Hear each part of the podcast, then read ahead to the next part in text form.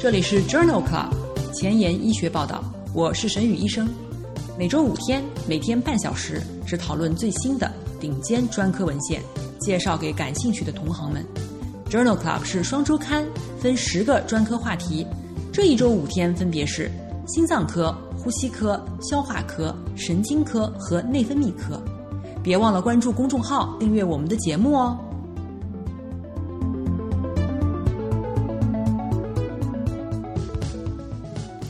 节目开头，我非常兴奋地跟大家分享一个好消息。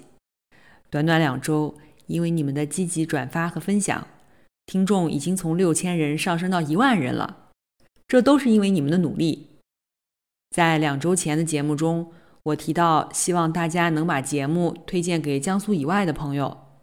我们现在已经进入上海、北京、广州、西安、大连等大城市了。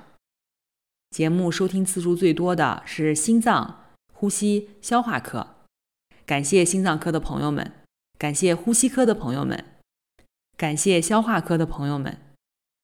现在新的问题又来了，收听次数最少的是血液科、妇产科和儿科。我仔细回顾了一下这些收听最少的学科内容，觉得在文章的质量和筛选上应该没有任何问题，已有的听众反应也很好。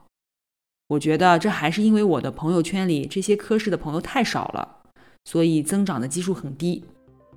这一周我又要麻烦大家帮帮我啦，请心脏科、呼吸科、消化科的朋友帮我向你们血液、妇产、儿科的同事们推荐一下 Journal Club。还是那句话，宣传的成功与否完全仰赖你们的努力。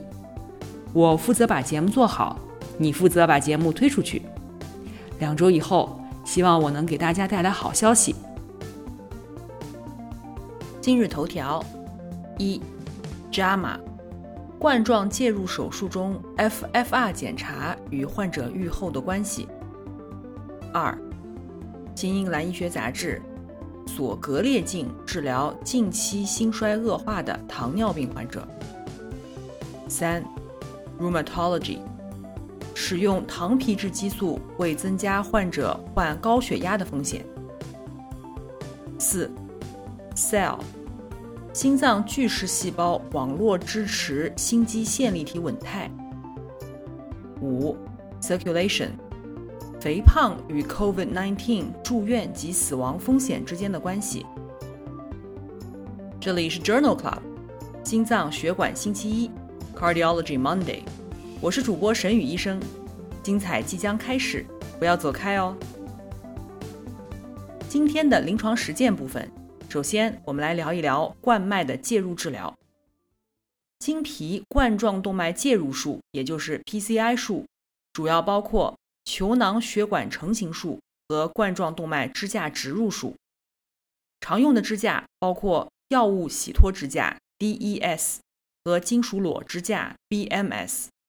以及其他改善冠状动脉血流的方法，其中血管内超声 （IVUS） 或者光学相干断层成像术 （OCT） 可以作为辅助手段引导支架植入。支架植入术应该以达到最小残留狭窄为目标，较大的管腔直径可以将支架内血栓形成以及再狭窄的风险降至最低。介入治疗的主要并发症包括院内死亡、冠状动脉穿孔、栓塞、侧支闭塞或者血栓形成、心肌缺血或心肌梗死、穿刺点出血、腹膜后出血或者斑块栓塞、脑卒中、急性肾损伤或者抗凝相关出血。在2020年12月份的《JAMA》杂志上，发表了一篇回顾性的队列研究。血流储备分数 （FFR） 是一种有创性的测量方法，用于评估冠脉狭窄诱发心肌缺血时的可能性，并且指导 PCI 术的决策。这项回顾性多中心以人群为基础的队列研究，目的是评价常规检测 FFR 是否可以改善临床结局。该研究纳入了九千多例接受冠状动脉造影。并且单支血管 FFR 评估的患者，其中不包括 ST 段抬高型心肌梗死，平均年龄六十五岁，三分之一为女性。在这项研究当中，FFR 小于等于零点八定义为缺血性病变，FFR 大于零点八定义为非缺血性病变。在所有患者当中，有两千七百例缺血性病变的患者，百分之七十五接受了 PCI 术，有四分之一仅接受药物治疗。这些患者五年的主要心脏不良事件，包括死亡、心肌梗死、心绞痛。和急诊血运重建的发生率和风险显著低于药物治疗组，分别为百分之三十一和百分之三十九，风险比零点七七。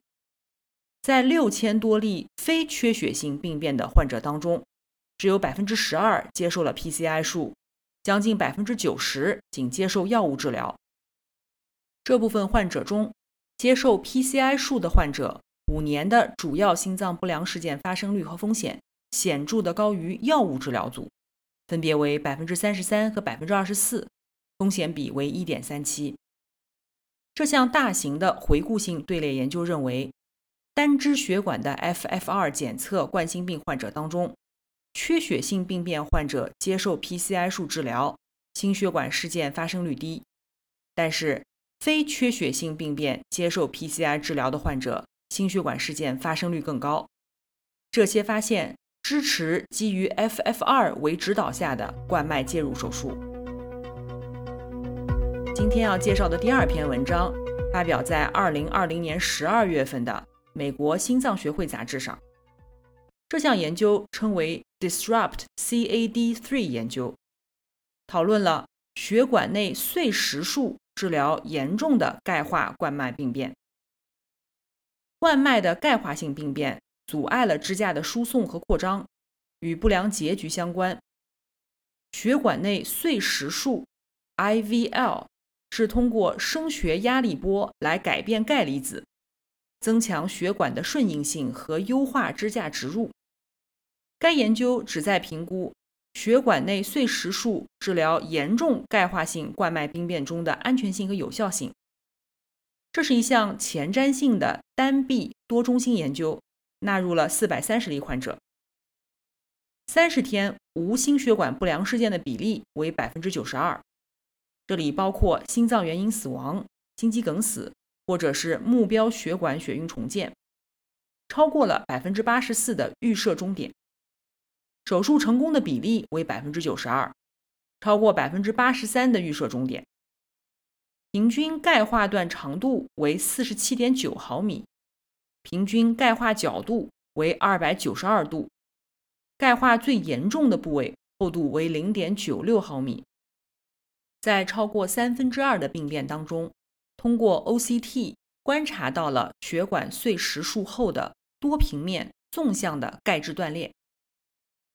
无论是否存在钙质断裂的情况，术后十个月，支架最小管腔面积平均六点五平方毫米。这项 Disrupt CAD3 研究认为，冠状动脉血管内碎石术可以安全有效地优化严重钙化病变的支架植入过程。今天介绍的第三篇文章，同样也是发表在《美国心脏学会杂志》2020年11月刊上。富含脂质的斑块负荷比较重的斑块容易形成血栓，诱发急性冠脉综合症，但是。血管造影通常表现为轻度病变。这项 Prospect Absorb 研究旨在讨论经皮冠状动脉介入治疗时对于非阻塞性易损斑块的疗效。这项研究纳入了近九百例心肌梗死的患者，阻塞性病变支架植入成功以后，使用血管内超声 （IVUS） 和近红外光谱 （NIRS）。进行三支血管成像，将不打算进行 PCI 术的，但是血管内超声已是斑块负荷大于等于百分之六十五的非阻塞性血管的一百八十二例患者，随机分为了两组进行干预，一组使用生物可吸收支架以及指南下的药物治疗，另一组只使用药物治疗。随机化的病变的血管造影，中位狭窄为百分之四十一，中位的斑块负荷为百分之七十三，中位最小管腔面积为二点九平方毫米，中位最大脂质含量为百分之三十三，平均随访四点一年。支架联合药物治疗组的最小管腔面积为六点九平方毫米，药物治疗组为三点零平方毫米，P 值小于零点零零零一。在二十四个月的时候，两组间的患者心脏原因死亡、靶血管相关心肌梗死以及临床驱动的目标血管血运重建的发生率是相似的，分别为百分之四点三和百分之四点五。两组病变相关的不良事件发生率分别为百分之四点三和百分之十点七，优势比为零点三八，P 值等于零点一二。这项 Prospect Absorb 研究认为，血管造影检查时发现的斑块负荷较重但轻度病变的斑块，实施介入治疗是安全的，而且可以显著的扩大最小管腔面积。并与良好的长期临床结局相关。今天要介绍的最后一篇文章发表在《欧洲心脏杂志》二零二零年八月刊上。这是一项队列研究，血管内超声成像可以可视化易损斑块的特征，包括斑块衰减和回声透亮。虽然在 PCI 数当中，血管内超声提示的易损斑块。与微血管栓塞相关，但是与临床结局之间的关系尚未确定。这篇文章对于近一千五百例的冠心病患者进行了连续的血管内超声影像学检查，测算出了衰减指数和回声透亮的体积，随访十八到二十四个月。在基线时，有二百八十二位患者的血管内超声检查。发现斑块衰减或者是回声透亮，这些患者主要的心血管事件发生率更高，为百分之八点二，对照组为百分之三点九，P 值等于零点零零二。在一百六十名患者的随访过程当中，发现了斑块衰减或者是回声透亮斑块的进展，这些患者更有可能出现急性冠脉综合症，发生率分别为百分之四十一和百分之三十三。P 值等于零点零三，而且斑块体积比例更高，分别为百分之四十和百分之三十五，P 值小于零点零零一。在多变量的分析当中显示，衰减或者回声透亮的进展与主要心血管事件的相关性更强，风险比达到二点一九。这项队列研究认为，衰减或者回声透亮进展。与较高的心血管事件发生率相关，支持在冠心病患者当中识别高危易损斑块的意义。今天的临床实践第二部分，我们来聊一聊慢性心功能不全的治疗 SGLT2 抑制剂。钠葡萄糖协同转运蛋白二，也就是 SGLT2，表达于肾近端小管。介导约百分之九十的滤过葡萄糖的重吸收。SGLT2 抑制剂促进肾脏对于葡萄糖的排泄，因此可以降低血糖、降低血压以及减重，通常不会导致低血压。在二零二零年五月，FDA 批准了达格列净用于治疗射血分数降低的心衰患者，用以降低心血管死亡和心衰再住院的风险。这是 SGLT2 抑制剂当中首个获批的用于治疗射血分数降低的纽约心功能分级二到四级的患者的药物。关于 SGLT2 抑制剂治疗一型糖尿病的内容，曾经在零五期内分泌代谢星期五中介绍过。SGLT2 抑制剂治疗二型糖尿病的内容，在第三十五期节目当中介绍过。关于 SGLT2 抑制剂治疗慢性肾功能不全，在零七期泌尿肾内星期二节目中介绍过。有兴趣的好朋友可以点击重复收听我的节目哦。今天介绍的第一篇文章发表在2021年1月的《新英格兰医学杂志》上。这是一项双盲对照研究，讨论了索格列净治疗近期心衰恶化的糖尿病患者的疗效。索格列净是一种 SGLT1 和 SGLT2 非选择性抑制剂。在这项多中心双盲的研究当中，将近期因心衰恶化住院的二型糖尿病患者共一千两百人，随机分入两个治疗组，一组接受索格列净治疗，另一组接受安慰剂治疗，共九个月。其中有一半的患者在出院前使用索格列净。其余患者在出院后两天内启用索格列净。随访发现，心血管原因死亡、心衰住院、急诊就诊的复合事件发生率，索格列净治疗组显著低于安慰剂组，分别为五十一人和七十六人每一百人年，风险比零点六七，P 值小于零点零零一。索格列净治疗以后，心血管原因死亡风险下降。风险比为零点八四，全因死亡率下降，风险比为零点八二。左格列净组的腹泻以及重度低血糖发生率高于安慰剂组，低血压或者急性肾损伤的发生率是相似的。这项发表在《新英格兰医学杂志》上的双盲对照研究认为，在近期心衰恶化的糖尿病患者中，患者出院前或者是出院以后不久。就启用索格列净治疗，可以显著的减少心血管原因死亡以及心衰住院、急诊就诊的总发生率。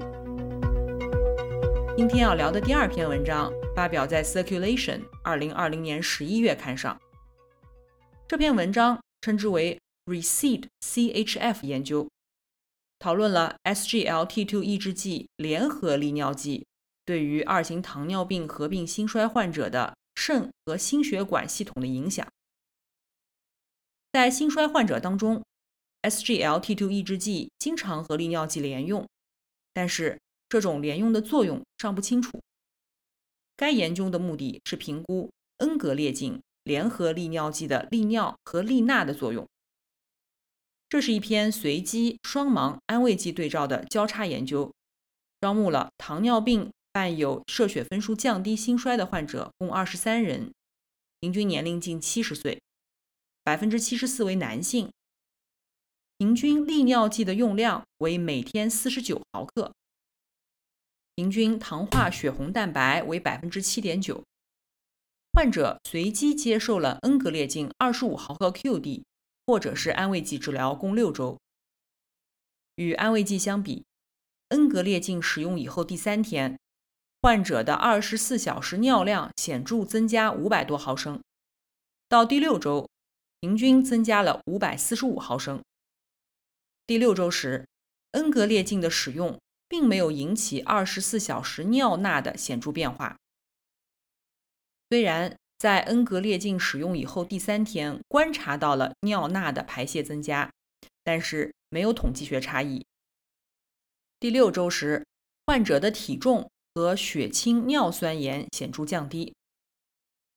这项 Recede CHF 研究认为，恩格列净与循环利尿剂联合使用的时候，在不增加尿钠的情况下，二十四小时尿量显著增加。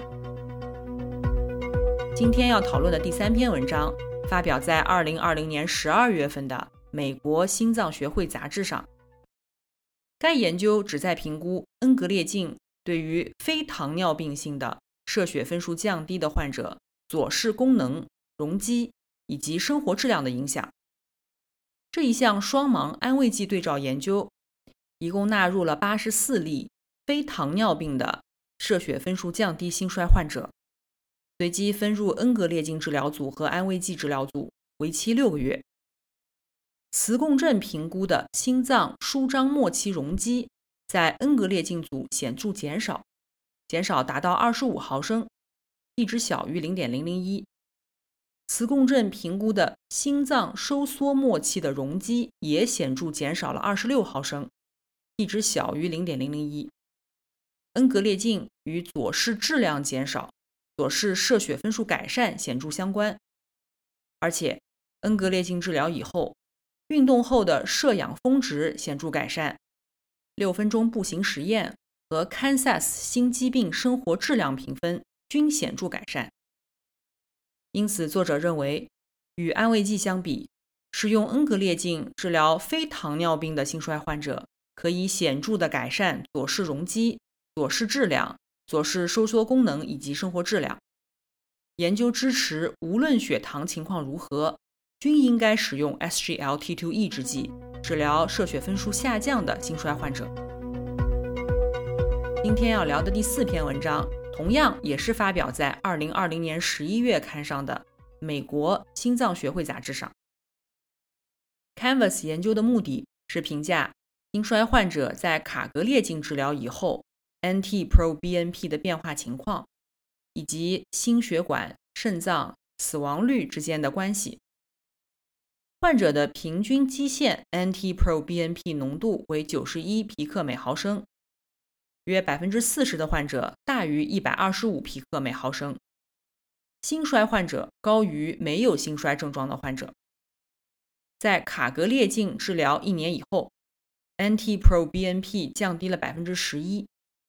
六年以后，卡格列净组的患者 NT-proBNP 继续降低。在调整后的模型当中发现，基线值大于等于一百二十五皮克每毫升是心衰住院的预测因子，风险比达到五点四零；心衰住院心血管死亡风险比达到三点五二，全因死亡风险比达到二点五三。卡格列净对心衰住院的影响有百分之十点四，反映在了 NT-proBNP 的降低上。因此，作者认为相当大比例的患者是 NT-proBNP 值升高的。卡格列净治疗可以有效地降低 NT-proBNP 的浓度。然而，NT-proBNP 的降低仅仅解释了卡格列净对于心衰事件的一小部分的获益。今天聊的最后一篇文章，讨论的是恩格列净对于心力衰竭和射血分数降低患者的血流动力学的影响。文章发表在美国心脏学会杂志2020年12月刊上。这项研究目的是了解恩格列净对于射血分数降低心衰患者的中枢血流动力学影响。这项双盲安慰剂对照的随机研究。纳入了七十例患者，给予恩格列净十毫克 QD 或者是安慰剂治疗十二个月，平均年龄五十七岁，平均左室射血分数仅为百分之二十六，其中有十二人同时合并有糖尿病。在治疗十二周以后，恩格列净组患者的肺毛细血管血压 （PCWP） 显著降低了二点四毫米汞柱。但是心脏指数 CI 没有统计学的差异，运动时峰值的 PCWP 和 CI 的比值没有显著改善。在伴有二型糖尿病和没有二型糖尿病的患者当中，结论是一致的。这项双盲对照研究认为，在稳定的 EF 值下降的心衰患者当中，十二周的恩格列净可以有效地降低肺毛细血管血压。但是在休息或运动时，心脏指数以及 ECWP-CI 的比值没有显著改善。今天的交叉学科板块，我们来分享一篇免疫科和心脏科相交叉的文章。这篇文章发表在了2021年1月的《Rheumatology》杂志上。类风湿关节炎患者经常使用糖皮质激素治疗，但是糖皮质激素。是否与高血压发生率相关尚存争议。这项回顾性的研究的目的就是确定糖皮质激素是否与类风关患者发生高血压有关。这项在英国开展的队列研究纳入了一万七千例类风湿关节炎患者，高血压定义为血压大于等于一百四十九十毫米汞柱，或者是开始服用降压药。研究发现。高血压的发生率为六十四例每一千人年。最近使用糖皮质激素与高血压风险增加百分之十七有关。特别是糖皮质激素的剂量大于等于7.5毫克的时候，与高血压的发生显著相关。这项回顾性的研究认为，最近糖皮质激素的使用与类风关患者高血压发生率相关，特别是在剂量大于等于7.5毫克的时候。临床医生在开药的时候，应当考虑到心血管风险，并且确保患者定期监测血压。今天的前沿医学，我们来聊一聊心脏巨噬细胞网络支持心肌线粒体稳态。这篇文章发表在了2020年10月的《Cell》杂志上。心肌细胞承受着强烈的机械压力和心脏跳动所需的代谢需求。目前还不清楚这些长寿而且很少更新的细胞是如何维持代谢平衡的。来自西班牙的研究人员使用标志物区分了心脏巨噬细胞和心肌细胞，发现平均每个心肌细胞接触五个巨噬细胞。作者将其称之为心肌驻留巨噬细胞，或者是 Cmax。这些巨噬细胞能够清除心肌细胞排出的已耗竭的线粒体。失去心肌驻留巨噬细胞的小鼠。出现了射血分数保留的心衰的表现。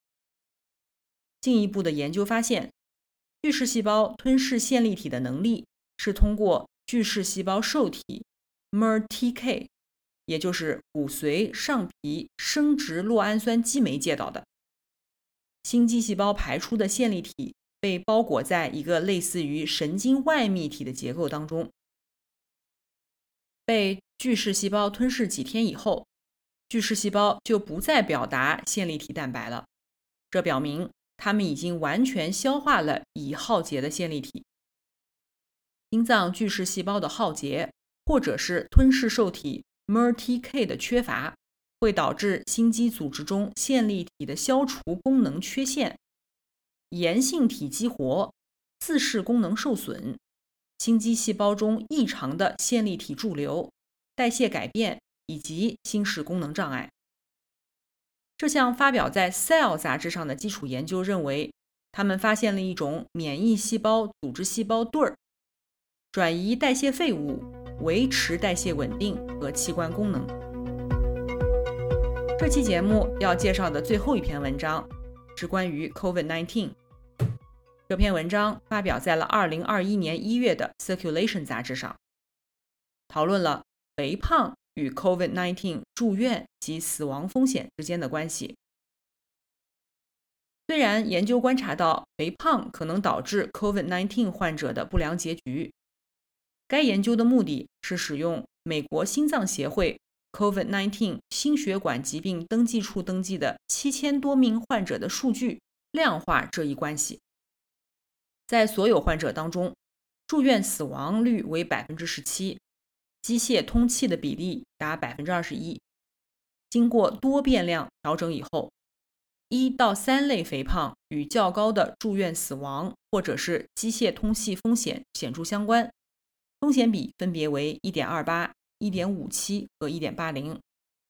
在小于五十岁的成人患者当中，BMI 与死亡或者是机械通气的相关性最高。其中，重度肥胖，也就是 BMI 大于等于四十公斤每平方米的患者，住院死亡风险比达一点三六。在调整后的分析当中发现，高 BMI 与透析、静脉血栓栓塞也显著相关，但与主要的心脏不良事件无关。这篇病例对照研究认为，肥胖患者因为 COVID-19 的感染住院可能性更大。住院的死亡以及机械通气的风险也更高，尤其是在五十岁以下的中青年患者当中，肥胖患者发生静脉血栓栓塞和透析的风险也更高。这些观察支持在所有肥胖人群当中严格执行 COVID-19 预防策略。今天的节目就聊到这里，如果你真心喜欢我们的节目，就像我一样，把知识无私的分享出去吧。明天是呼吸重症星期二，精彩继续，不见不散哦。